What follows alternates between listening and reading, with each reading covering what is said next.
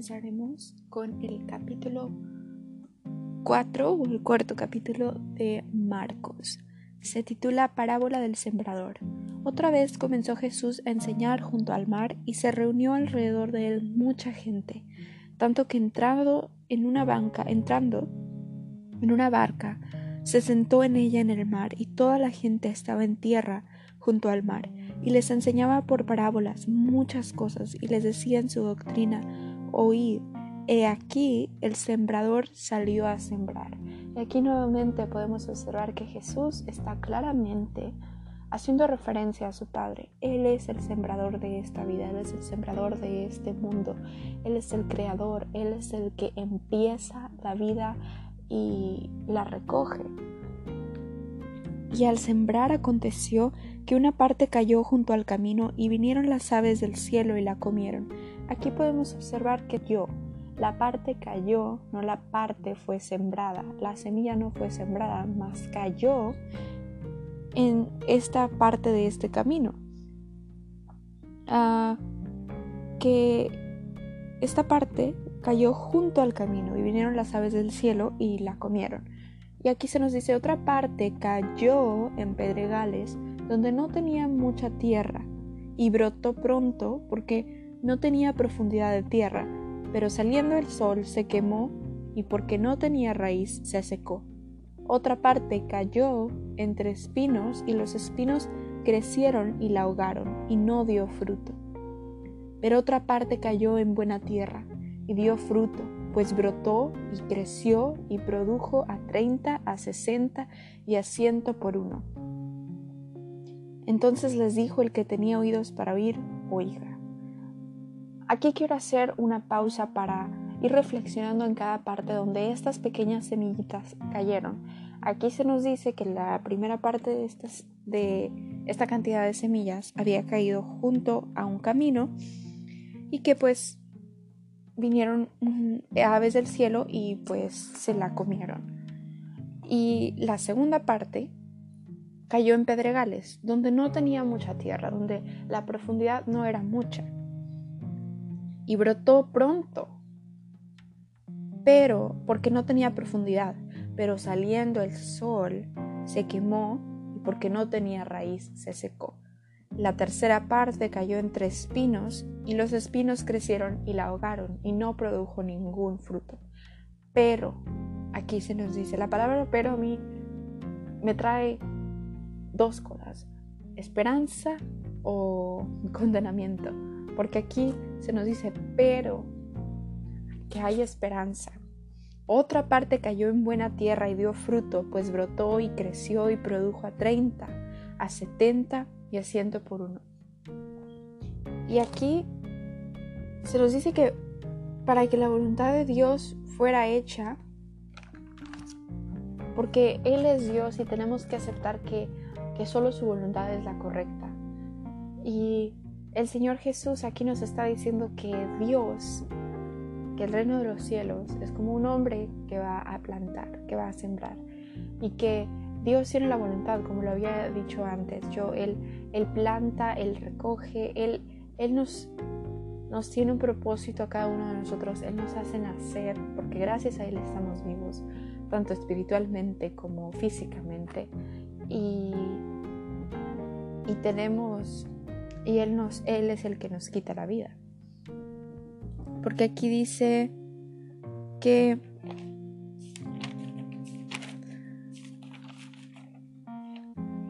Aquí nos dice, perdón, es que estaba aquí yo con mis notas, pero no encuentro muy bien. Él dice que aquellos de poca fe o de fe de momento, quienes no tienen cimiento, estas son las personas que son que están entre los pedregales, porque no tienen fe que esté enraigada de verdad, no tienen raíces que lo que la sostengan. Esas son personas que son de poca fe o de fe de momento, que solo, solamente dicen, bueno, es que pues sí sentía el Espíritu Santo, pero como pues no lo siento cada día, no, no creo que, que me esté llamando cada día pues no voy a continuar con este camino del cristianismo. Y muchas veces yo me he sentido así, o sea, no tengo esperanza, pero pero la esperanza no debe de estar en los sentimientos, la esperanza debe de estar en que Jesús hizo este gran sacrificio por nosotros. Y hay que recordarnos, ponte notas en tu dormitorio o en tu Biblia o en tu teléfono, algo que te recuerde de que gracias a Jesús ahora puedes vivir.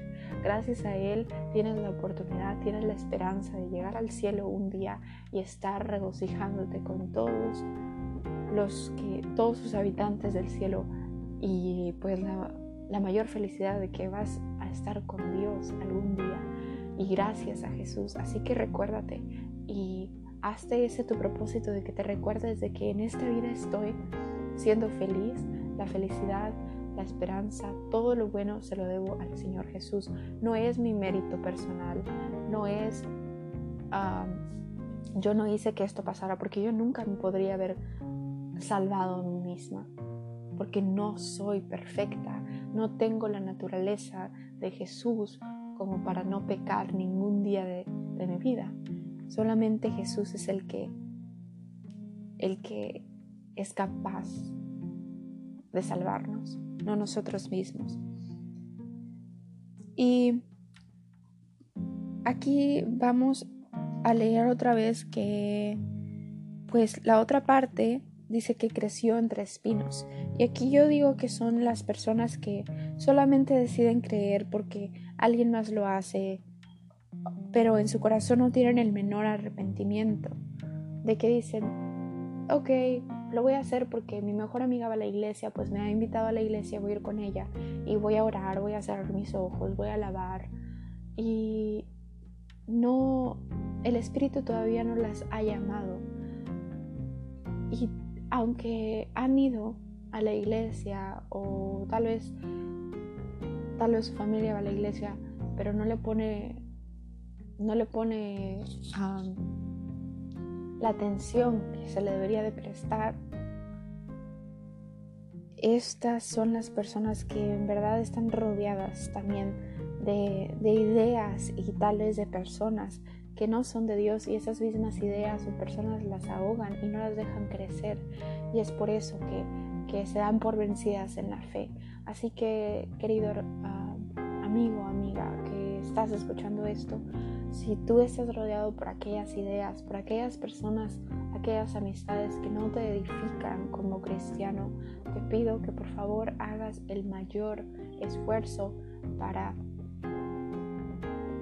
hacerte de nuevos amigos que en verdad te estén guiando a una vida mejor con Cristo, que no te estén alejando del Señor, más que te estén preparando, que te estén ayudando en tus dudas.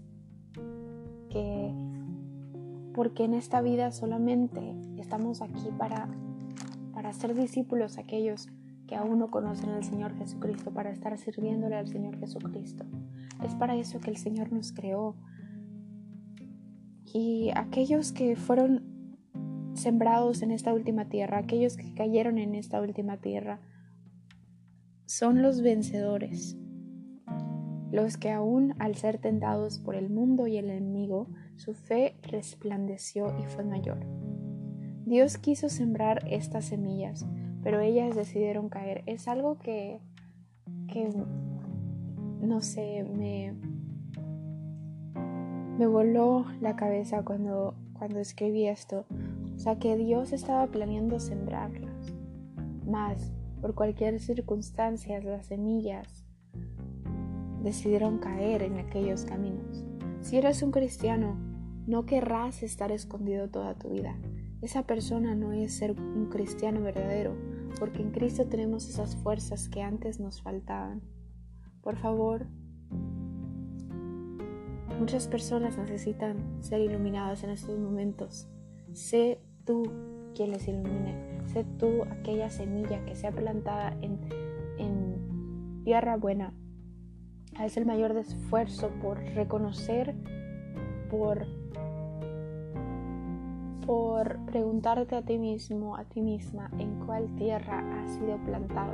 Yo antes había ha leído también esta misma parábola, pero creo que fue en otro evangelio y me di cuenta de que de que sí, de que tal vez al recibir nosotros esta verdad que nos salva, la cual es del sacrificio del Señor Jesús, no lo recibimos con el gozo, no lo, no lo recibimos en nuestro corazón, tal vez solamente lo recibimos en nuestra cabeza, de que, oh, pues sí, sí entiendo que el Señor Jesucristo me ha llamado y que el Señor Jesucristo me ha salvado y que aún al no ser digno, al no ser digna, me ha salvado. Él tomó mi pecado.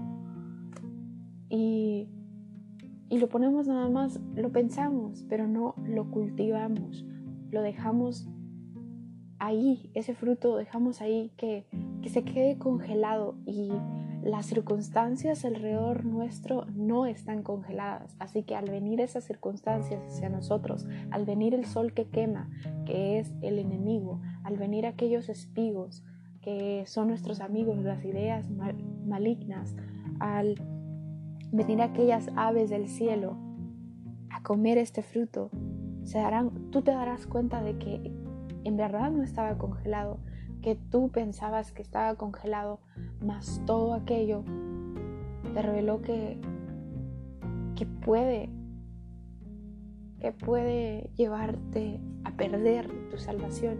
Y sí, querido amigo, querida amiga, la salvación se pierde, mas por eso Estamos aquí en esta vida para arrepentirnos y decir, Señor, al principio no tenía la mayor idea de lo que hacía, no cultivé este fruto, no lo sembré, no cayó en el lugar correcto, no cayó en mi corazón, cayó en otra parte, en mi cabeza, en mis sentimientos, me dejé llevar por los sentimientos y los sentimientos van y vienen. Así que a la siguiente hora no estaba pensando en ti, ya no estaba pensando en tu amor, en tu sacrificio, ahora quiero hacerlo de esta nueva, esta nueva vez. Quiero aceptar que tú hiciste esto por mí, que tú eres el único hijo del Señor, eres el hijo unigénito y que viniste aún así, siendo el hijo de Dios, a dar tu vida por mí. Y ahora sí a sembrar esta semilla de vida en mi corazón y dejar que yo produzca gracias a ti, porque yo no puedo producir esto por mi cuenta, gracias a ti 30 a 70 y a 100 por uno. Vamos a continuar cuando se nos dice, cuando estuvo solo, los que estaban cerca de él con los doce le preguntaron sobre la parábola, y él les dijo, a vosotros os he dado saber el misterio del reino de Dios, mas a los que están afuera, por parábolas todas las cosas, para que viendo vean y no perciban, y oyendo oigan y no entiendan, porque para que no se conviertan y les sean perdonados los pecados. Y les dijo, ¿no sabéis esta parábola? ¿Cómo pues entenderéis todas las parábolas? Aquí quiero hacer una pausa porque Jesús les está diciendo que a sus discípulos que Él les habla al público por parábolas para que no entiendan y así les sean perdonados sus pecados. Yo lo que pienso que el Señor Jesús está tratando de hacer aquí es que si Él les hubiera hablado con, estas, con esta verdad, explicándoles las parábolas a las personas, no sería, su plan no hubiera funcionado, porque las personas estarían diciendo, ok, pero, pero ¿qué estás tratando de decir?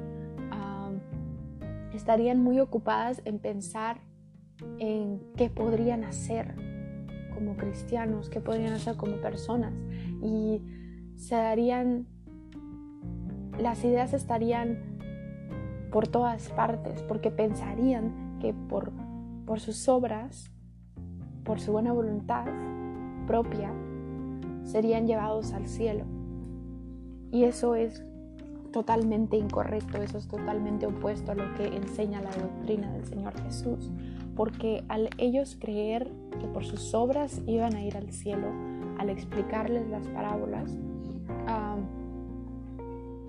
al explicarles ellos las palabras, pues las parábolas, perdón, iban a creer, iban a tener esta idea que no era real, porque aún no, no habían presenciado el sacrificio del Señor Jesús.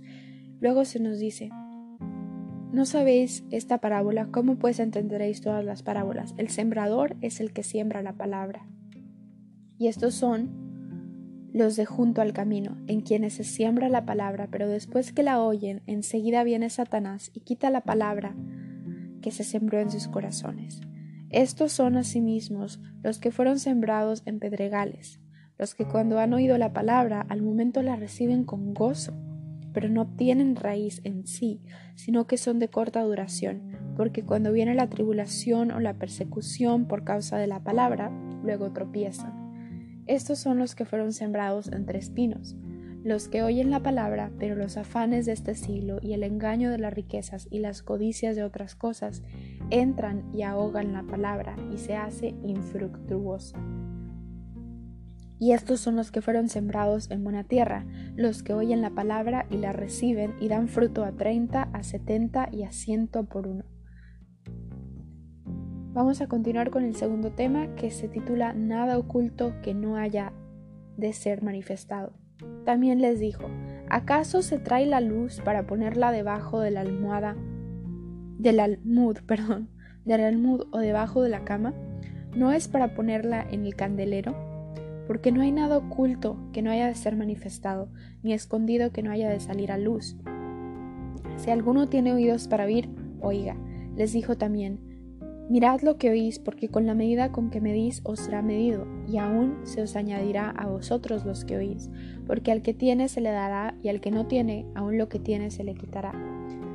Dios nos ha llamado aquí a que no tengamos miedo, a que si somos cristianos realmente, que confiamos en el Señor y, y nuestras bases están en su sacrificio, que no debemos de tener miedo, que una luz, Él nos vino a hacer limpios nuevamente.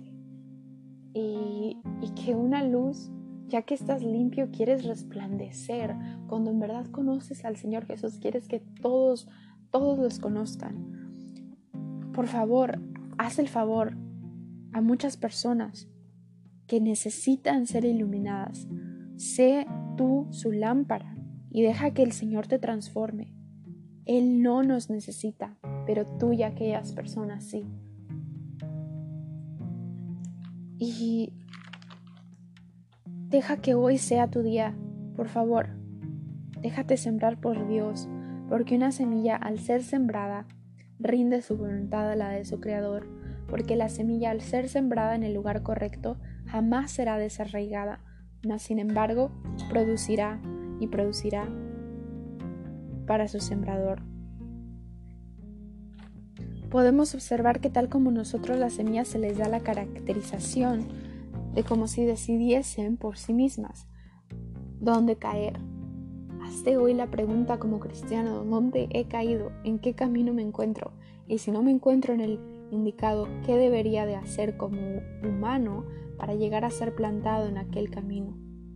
Si tú estás seguro de que nunca realmente has estado en ese camino de vida, por favor reflexiona Dios es el sembrador y su semilla cae en diferentes partes. Muchas veces solo somos conscientes de cómo vivo mi vida cristiana de día a día, pero ¿acaso he reflexionado en cómo vivo mi vida cristiana a la larga? Yo diría que mi vida cristiana se vería muy diferente a la larga. Tal vez a la larga ni siquiera sea tal como Jesús hubiese querido que fuese. Pero es por eso que es mi responsabilidad rogarle al Señor que me instruya, me guíe en esta vida. Al caer, recordar que fui salvada y arrepentirme cuanto antes. Tal vez esta semilla necesita que la siembre nuevamente, pero no porque haya salido haya sido mal sembrada, sino porque la semilla decidió caer en el lugar equivocado. Te invito a reflexionar y a venir a la cruz, a rendirte como ser humano porque tú no te pudiste salvar a ti mismo, mas Cristo lo hizo. Como cristianos debemos de despertar y de decir, ¿acaso estoy dejando que todas las circunstancias y el miedo me oculten, oculten mi luz? Porque la luz que Cristo nos vino a traer, nos vino a iluminar, es para que nosotros iluminemos a aquellos que necesitan de una luz. Reflexiona, amigo, amiga, reflexiona. ¿Qué estás haciendo en esta vida? Para darles a conocer a las otras personas sobre Cristo, sobre lo maravilloso que es, sobre cómo te puedes salvar y transformar.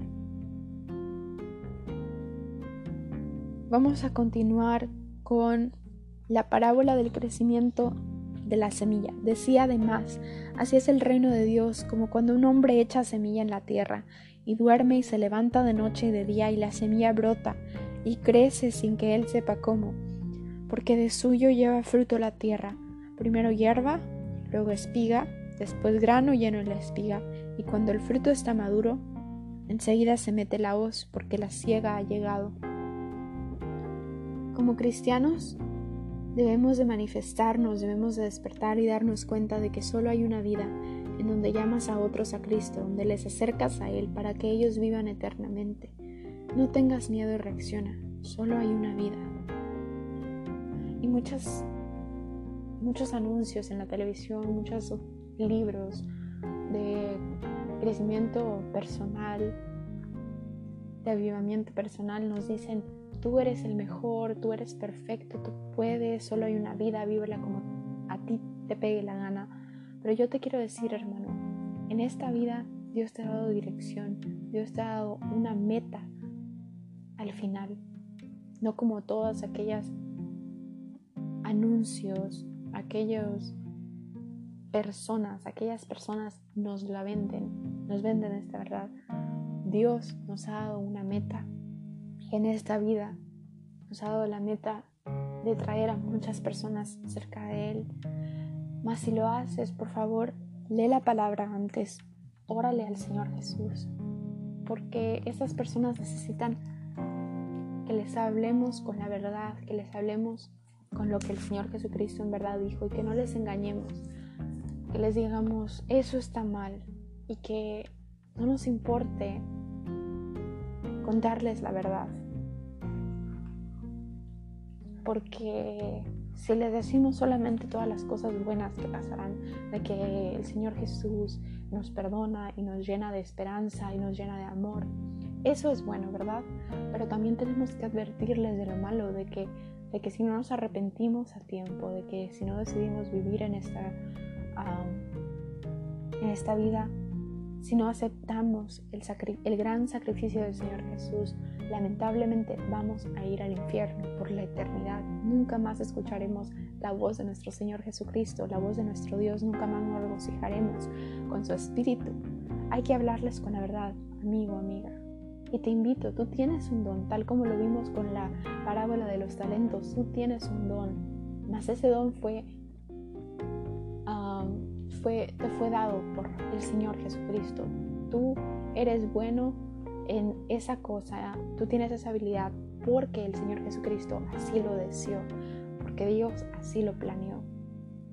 Y no quiero que se te suba el ego, no quiero que se nos suba el ego sobre esta habilidad, porque solo la tenemos porque el Señor Jesucristo nos la ha dado y para su reino y para su gloria.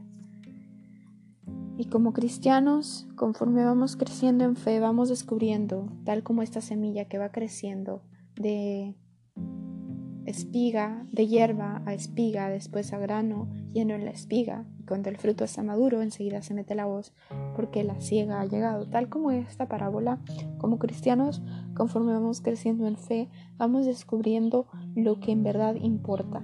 Nos damos cuenta de que Jesús es el único que nos llena en esta vida. Vamos a continuar con esta parábola de la semilla de mostaza. Decía también, ¿a qué haremos semejante el reino de Dios o con qué parábola lo compararemos? Es como el grano de mostaza que cuando se siembra en la tierra es la más pequeña de todas las semillas que hay en la tierra, pero después de sembrado crece y se hace la mayor de todas las hortalizas y echa grandes ramas de tal manera que las aves del cielo pueden morar bajo su sombra. Aquí el cristianismo es muy básico. En otras religiones tienen que no sé cuántos dioses, que no sé cuántas leyes, pero el cristianismo es muy básico.